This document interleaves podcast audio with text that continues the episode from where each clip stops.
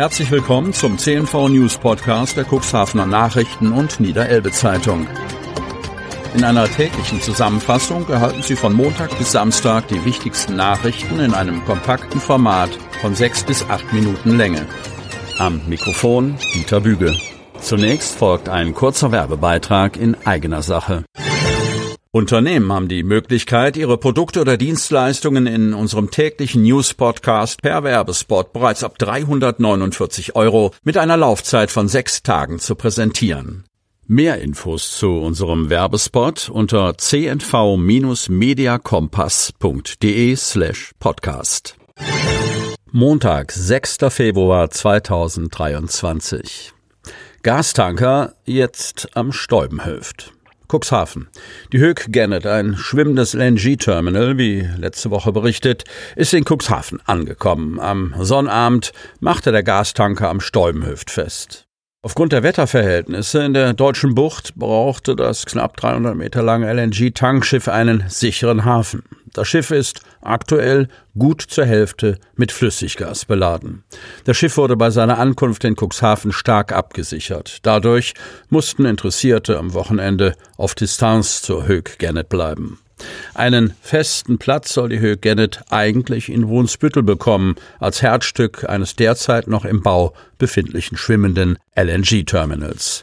Weil Arbeiten an der Infrastruktur noch nicht abgeschlossen sind, musste die Höhe Gennet nach dem Empfang in Brunsbüttel noch einmal ablegen und dümpelte seit mehreren Tagen auf der bezeichneten Position zwischen der Hochseeeiland und der südlich gelegenen Insel Wangerooge. Die Ankunft eines derartigen Fahrzeugs stellte eine Premiere im örtlichen Hafen dar. Wie lange die Höhe Gennet in Cuxhaven verweilen wird, ist noch nicht ausgemacht. Aufgrund der Wetterverhältnisse könnte es bis Mitte kommender Woche dauern, bis das Fahrzeug wieder die Leine löst. Jan Cux 2 kollidiert mit Frachter. Havarie vor dem Fährhafen. Wasserschutzpolizei und Staatsanwaltschaft ermitteln. Von Wiebke Kramp. Cuxhaven. Auf der Elbe vor Cuxhaven kam es am Sonnabend, 4. Februar, zu einer Kollision zweier entgegenkommender Schiffe. Kapitän Christian Dezelkeit, 64, war mit seiner Jan Cux 2 mit 27 Passagieren an Bord auf dem Weg zu einer Seebestattung.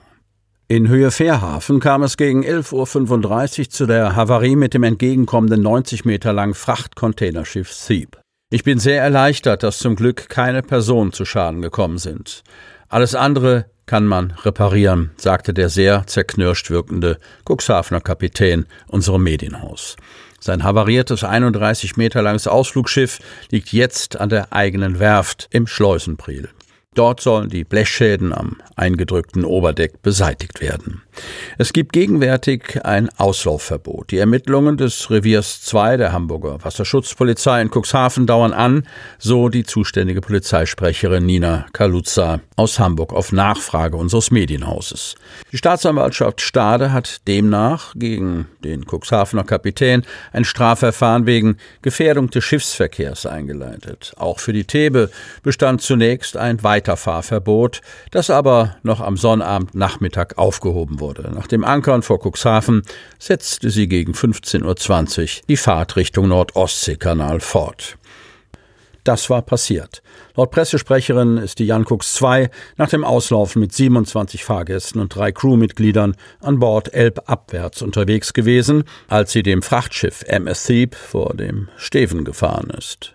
Trotz Manöver des letzten Augenblicks habe eine Kollision beider Schiffe nicht verhindert werden können. Jedoch gab es weder Personenschäden noch kam es zum Auslaufen von Betriebsstoffen. Bei der Jankux 2 seien auf der hinteren Steuerbordseite Beschädigungen aufgetreten. Im Bugbereich des Frachters sei es zu leichten Schäden wie Eindellungen und Farbabrieb gekommen. So etwas hat der Cuxhavener Kapitän Dezekeit mit jahrzehntelanger Berufs- und Reviererfahrung noch nie zuvor erlebt. Ich bin bis auf Kleinigkeiten seit 40 Jahren unfallfrei. Er hofft jetzt, dass das Fahrgastschiff in zwei Wochen wieder einsatzbereit ist. Sein Fahrgastschiff Jan II wurde 1978 in Ostfriesland gebaut. Heimathafen ist Cuxhaven. Der Dampfer bietet 175 Passagieren Platz und wird von der alten Liebe zu Hafenrundfahrten, Fahrten zu den Seehundsbänken und bei Seebestattungen eingesetzt. Das Frachtcontainerschiff Thieb ist 89,9 Meter lang und 11,65 Meter breit. Heimathafen ist St. John's. Die Tragfähigkeit beträgt 2500 Tonnen. Zum Zeitpunkt der Kollision befand es sich aus Rotterdam kommend auf dem Weg zum Nordostseekanal mit Ziel Stettin in Polen. Nach dem Ankern vor Cuxhaven setzte sie gegen 15.20 Uhr die Fahrt Richtung Nordostseekanal fort. Straßenbeleuchtung fällt ständig aus. Aus allen Teilen der Samtgemeinde kommen aktuell Schadensmeldungen. In etlichen Straßenzügen ist es zappenduster. Von Jens Christian Mangels. Landhadeln. In der Samtgemeinde Landhadeln gibt es seit Wochen Probleme mit der Straßenbeleuchtung. Ob in Wanner, Kadenberge, Belum oder in Otterndorf. In etlichen Vierteln und Straßenzügen ist es zappenduster. Die Straßenbeleuchtung ist in der Verwaltung der Samtgemeinde Landhadeln derzeit eine Art Dauerthema. Weil sich die Fehlermeldungen häufen, hat die Verwaltungsspitze nun reagiert und personell umstrukturiert. Wir haben eine zweite Person für Schadensmeldungen abgestellt, sagt Frank Thielebeule, Bürgermeister der Samtgemeinde. Aus allen Teilen der Samtgemeinde kommen aktuell die Schadensmeldungen. In Kadenberge ist das Neubaugebiet stockdunkel, wie Bürgermeister Wolfgang Hess jetzt im Bauausschuss berichtete, aber auch in Belum, Otterndorf und Wanner kommt es derzeit immer wieder zu Ausfällen. Belums Bürgermeister Matthias Peter ist sauer, weil sich die von der Samtgemeinde beauftragte Fachfirma in dieser heißen Problemzeit in den Urlaub verabschiedet hatte. Das ist keine vernünftige Leistung. Bauamtsleiterin Maike Schilling kündigte auf der Sitzung Gespräche mit der Firma an. Die Betriebsferien und die damit verbundene Nichterreichbarkeit entsprechen nicht der Vertragsregelung.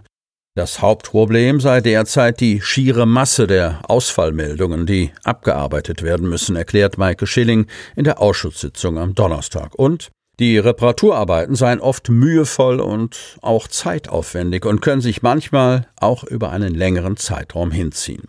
Was aber ist der Grund für die Vielzahl der Lampenausfälle? Neben der Witterung und Feuchtigkeit sind es vor allem die aktuellen Tiefbauarbeiten der deutschen Glasfaser, die dafür sorgen, dass es in vielen Straßen der Samtgemeinde plötzlich zappenduster ist. Beim sogenannten Durchschießen komme es vor, dass im Erdreich verlaufende Leitungen der Straßenbeleuchtung getroffen und beschädigt werden, erläuterte Maike Schilling. Die beauftragten Reparaturfirmen würden nicht hinterherkommen. Sie hörten den Podcast der CNV Medien. Redaktionsleitung Ulrich Rode. Produktion Win Marketing, Agentur für Text- und Audioproduktion